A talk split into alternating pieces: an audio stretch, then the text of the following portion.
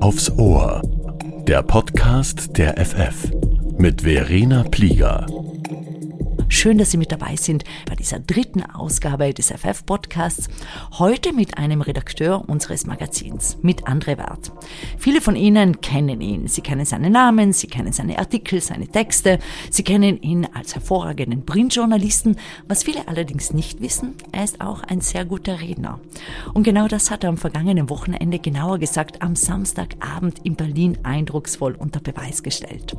André Wert war nämlich einer der insgesamt sechs Finalisten des Reporter Slams Jahresfinale im Heimathafen in Neukölln. Vor 500 Gästen im Publikum ist André Wert gegen Kolleginnen und Kollegen so großer, so bekannter Redaktionen wie etwa dem Spiegel angetreten.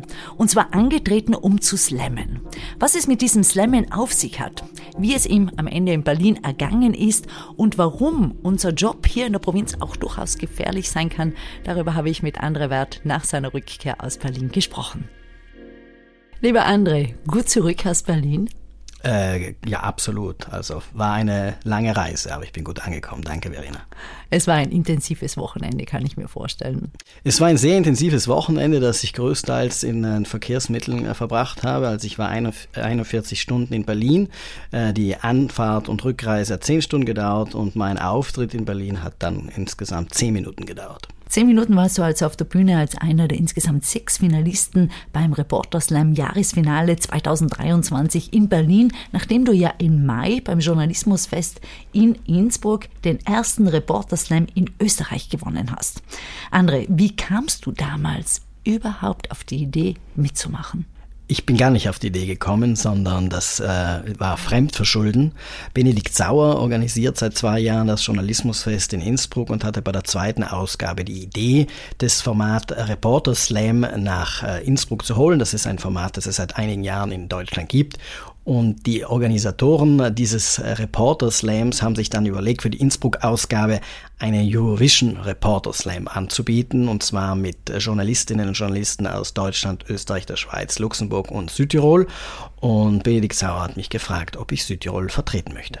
Du hast Südtirol vertreten, es hat gut geklappt, du hast gesiegt. Am Ende sprechen wir aber ganz konkret über das Format. Wir kennen ja alle Poetry Slam. Was ist denn der Unterschied zum Reporter Slam? Der Unterschied ist, dass es um eine journalistische Recherche auf der Bühne geht und dass man auf digitale Hilfsmittel zurückgreifen kann, zum Beispiel PowerPoint-Präsentationen oder TikTok-Videos. Das kann man beim normalen Poetry Slam nicht. Am Samstag fand ja nun das Jahresfinale in Berlin statt. Wer waren denn nun deine Konkurrentinnen und Konkurrenten? Das waren fünf Kolleginnen und Kollegen, vier davon aus Deutschland, einer aus Albanien von verschiedenen Medien. Es sind bekanntere Medien, Medien wie zum Beispiel der Spiegel oder der Tagesspiegel in äh, Berlin, aber auch äh, ein, ein, Kollege aus, äh, aus Albanien, Lorin Kadiu, der für eine NGO, eine journalistische NGO in Albanien arbeitet. Also es war doch eine sehr differenzierte Gruppe, die auf der, auf der Bühne gestanden ist, die aber alle eines verbindet. Sind alle Journalistinnen.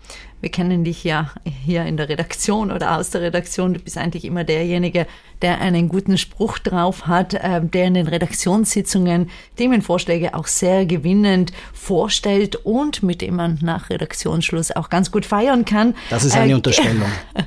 Geht es beim Reporter Slam eigentlich darum, besonders witzig zu sein oder ganz einfach ein guter Erzähler zu sein? Ich glaube, es ist die Kombination aus drei Sachen. Also eine spannende Recherche präsentieren zu können, sie gut zu erzählen und wenn es eben geht, sie witzig äh, auf der Bühne, wenn man so möchte, zu performen. Hast du eigentlich immer schon gerne gequatscht? Natürlich nicht. Auf der Bühne? Auf keinen Fall. Hattest du eigentlich Lampenfieber?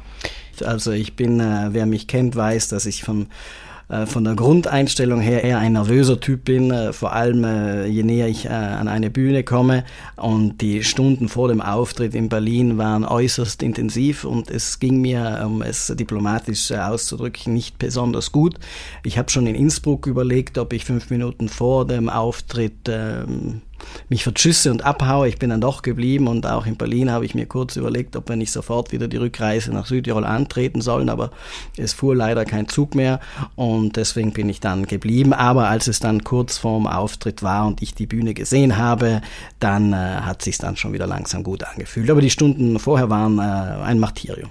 Zum Glück ging kein Zug zurück nach Südtirol, sonst könnten wir jetzt nicht über deine Vorstellung sprechen, über die Inhalte deines Slams. Du bist eingestiegen mit der Frage, wer im Saal kennt Südtirol. Wie viele Hände gingen denn hoch im Saal? Alle. Schönen guten Abend und ein fröhliches Grüß Gott. Bevor ich anfange, zunächst mal die Frage an euch, wer war denn schon mal in Südtirol? Hand hoch bitte. Jawohl, da kommt Freude auf, da hat der Tourismusverein alles richtig gemacht. Das heißt, die 500 Gäste im Publikum waren allesamt schon mal auf Urlaub in Südtirol. Dabei hast du andere ja ausgerechnet in deinem Slam eine gewisse Tourismuskritik geäußert. Unter anderem über gewisse Hotspots wie etwa den Praxer Wildsee. Aber hören wir zunächst doch auch mal da rein. Und wenn man da ankommt und sich erwartet, dass es wunderschön und idyllisch ist, wird man zunächst getäuscht. Zunächst ist da mal ein riesiger Parkplatz und man denkt, man ist am internationalen Drehkreuz in Frankfurt am Main oder in Berlin gelandet. Da steigt man dann aus und wird so einen kleinen Shuttle gepfercht und ist dann ganz dicht mit ganz vielen anderen Leuten, die sehr laut sein können, die sehr aufgetackelt sein können, die ganz viel Sonnencreme im Gesicht haben, damit sie dann die nächsten zehn Minuten geschützt sind, wenn sie da mit dem Shuttle hochfahren. Und kurz vom See, kurz vom Paradies, wenn man im Erstickungstod entronnen ist, steigt man da aus. Und man merkt schon so in den Leuten, die vor einem gehen, dass die so nach ein paar Metern in Ekstase fallen. Da hört man dann auf einmal Leute rufen, ach, wie ist das schön. Das ist ja so schön. Ja, oh, so beautiful. Oh, che bello. Und dann geht man weiter und dann sieht man da 10.000 Individualistinnen und Individualisten, wie sie da stehen und ein Foto machen und 5.000 von denen gehen links am Ufer entlang und 5.000 gehen rechts am Ufer entlang und rufen, ach, wie ist das schön, so schön. Und wenn du das anschaust, riechst du auf einmal, wie so das Bratfett von den Würsteln an dir vorbei wabert und sich genau vor deiner Nase mit dem Frittierfett von Pommes von der anderen Seeseite vermischt und du hörst wieder im Hintergrund, Kibbel, ach ist das schön hier und du denkst, was ist das hier eigentlich für eine Scheiße? Das also ein kurzer Auszug deines Slams. Dabei hast du in den zehn Minuten auf der Bühne ja über gleich mehrere deiner Tourismusreportagen gesprochen. Über welche denn konkret? Die zweite Reportage war, ähm, die hieß damals Alpen-Disney. Da ging es um einen Kletterseilgarten in der Nähe von Parchins, der damals neu gebaut wurde.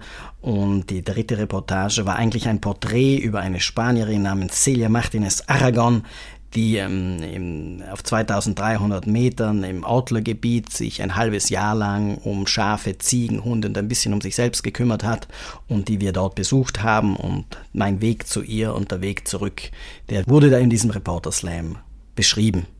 Ja, und jede einzelne Reportage, so haben wir gesehen, äh, bei diesem Finale endete in einem Debakel, eben ein sonnenverbrannter Oberarm zum Beispiel. Ja, sowas darf man nicht unterschätzen. Und tatsächlich ging es in einem Slam um all die Gefahren, denen ein Lokalreporter ausgesetzt ist. Kannst du uns das etwas näher erklären? Ja, wir dürfen jetzt äh, den Begriff Gefahr nicht zu eng äh, fassen. Ähm, das ist etwas zugespitzt und bewusst ähm, witzig gemeint. Also in äh, den äh, Stückchen, die ich präsentiert habe, ging es zum Beispiel um eine Selfie-Safari, äh, die wir für die FF, der Fotograf und ich für die FF gemacht haben, um zu verstehen, wer sind die Hotspot-Touristen in diesem Land und ähm, was passiert eigentlich an den Südtiroler Hotspots, wie etwa am Praxer Wildsee. Und wenn ich mich da nicht eingecremt habe und danach mit einem Sonnenbrand in die Redaktion zurückgekommen sind, dann ist das zum Beispiel eine dieser ähm, schwierigen Gefahren. Oder aber wenn ich einen Klettersteig besucht habe, obwohl ich das das gar nicht wollte, weil man dann Höhenangst hat und auf so einem Klettersteig ist und im Abgrund schaut, dann sind das Gefahren, die ich äh, sehr gerne natürlich beruflich auf mich nehme, aber in diesem Moment äh, mich doch etwas dazu gebracht haben, zu überlegen, ob ich hier schon auf dem richtigen Weg bin. Aber das klingt ganz schön gefährlich, bei uns in der Redaktion zu arbeiten. Ja, wozu man sagen muss, dass jetzt natürlich alles ein bisschen sehr zugespitzt ist und auch sehr auf humoristische Weise ähm, dargeboten wurde. Natürlich, wenn wir an die Kolleginnen und Kollegen denken, die in, in wirklichen Krisengebieten arbeiten, wie zum Beispiel äh, in der Ukraine oder auch jetzt im Israel oder Palästina, dann ist das, was wir erleben, von dem sehr weit entfernt. Das mindert nicht die Bedeutung des Lokaljournalismus, aber nochmal, ähm, die Gefahren, die wir oder die ich erlebe, sind meistens doch auch humoristisch darstellbar, während andere Kolleginnen und Kollegen ganz anderen Gefahren ausgesetzt sind. Das, dessen muss man sich schon ganz klar bewusst sein. Für welchen deinen Sager gab es denn den kräftigsten Applaus im Publikum? Ja, ähm, ich glaube, das war bei der letzten Folie, als äh, ich äh, aufgelöst habe, wie ich denn von 2300 Meter mit dem Sessellift als Mensch mit Höhenangst wieder es zurückgeschafft habe. Und zwar äh, hatte ich mir eine FFP2-Maske über die Augen gezogen, um nicht zu sehen, wie wir ins Tal äh, schunkeln. Und ich glaube, als die Leute im Publikum dieses Foto gesehen haben und sich äh, das plastisch dann auch klar vorstellen konnten, da hatten sie dann doch etwas Freude hatten etwas Freude an deiner Vorstellung. Wie war denn grundsätzlich das Publikum? Das Publikum, so hat es zumindest einer der Musiker hinter der Bühne gesagt, war wohlgesonnen, aber etwas ähm, ruhig. Also in Innsbruck habe ich ein etwas lebendigeres Publikum erlebt. Das kann jetzt natürlich aber auch mit meiner Vorstellung zusammenhängen. Die Themen, die ich gebracht habe, sind vielleicht in Innsbruck, äh, fallen da auf einen fruchtbaren Boden, aber das Publikum hat mitgemacht, war sehr freundlich und äh, ja, aber das heißt, in Innsbruck war eine andere Stimmung? Das äh, kann man so sagen.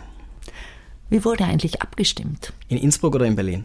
In Innsbruck und in Berlin. In Innsbruck wurde mit einem technischen Gerät namens Applausometer abgestimmt. Das kannte ich bis dahin nicht. Das misst, wie ähm, laut ein Applaus ausfällt. In Berlin hingegen konnten, sei es die Leute im Saal als auch diejenigen, die das über einen Livestream verfolgt haben, über eine App bzw. über einen Klick auf einer Webseite abstimmen.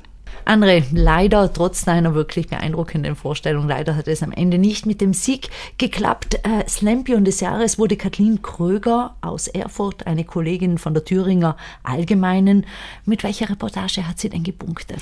Kathleen Kröger hat ein längeres Projekt vorgestellt und zwar ist ihr aufgefallen, dass mehrere Schulen in Erfurt architektonisch gleich gebaut sind. Das sind Standardbauten aus der DDR-Zeit und da gibt es ein ganz bestimmtes Betonelement, das zur Dekoration wohl gedacht gedacht war und das einen Fisch äh, ähnelt. Und äh, Kathleen Kröger hat sich die Frage gestellt, äh, was soll jetzt dieser Fisch symbolisieren oder ist das überhaupt ein Fisch?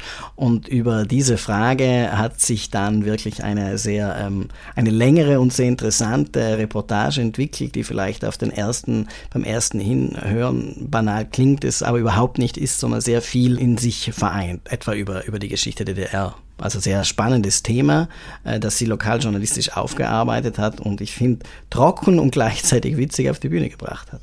Und auch da wollen wir jetzt ganz kurz reinhören. Ich hatte dann ja auch den Architekten noch befragt, was er eigentlich sagt. War es jetzt ein Fisch oder war es kein Fisch? Und er hat dann gesagt, es ist ein Betonelement.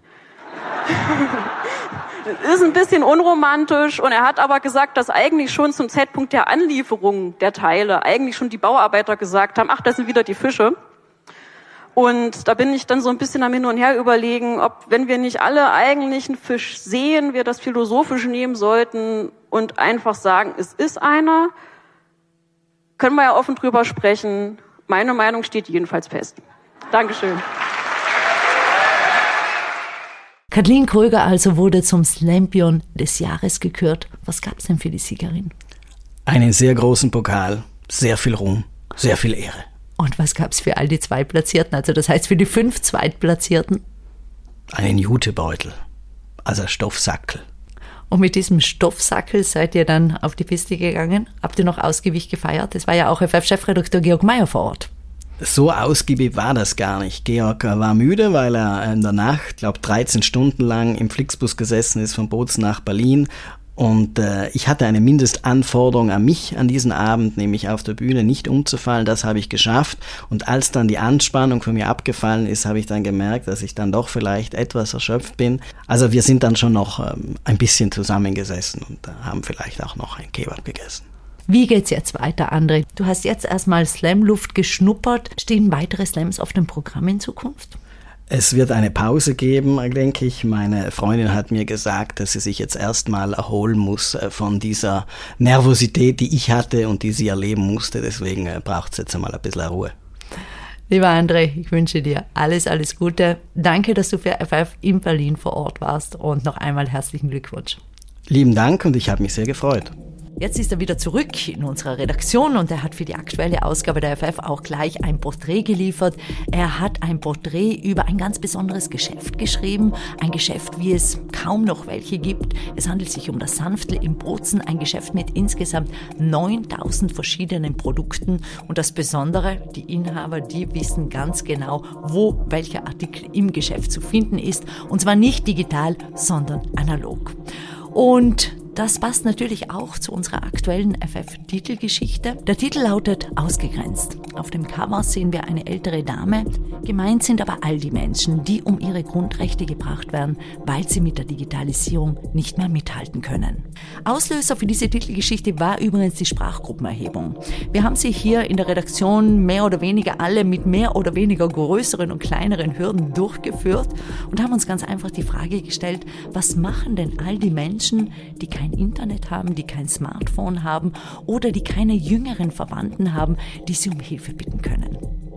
Ja, und heute Donnerstag wird ja Arno Kompatscher zum dritten Mal zum Landeshauptmann gewählt und wir gehen in der aktuellen Ausgabe auch der Frage nach, wie aus dem einstigen Star ein Handwerker der Macht wurde. Das war's für diese Woche. Den nächsten FF-Podcast, den gibt es in einer Woche wieder, wie immer am Donnerstag, denn Donnerstag ist der FF-Tag. Machen Sie es gut.